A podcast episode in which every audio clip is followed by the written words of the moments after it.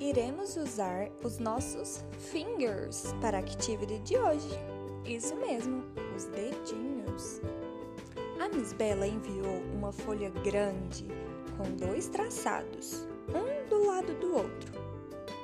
Now, put one finger na ponta do primeiro traçado e another finger na ponta do outro.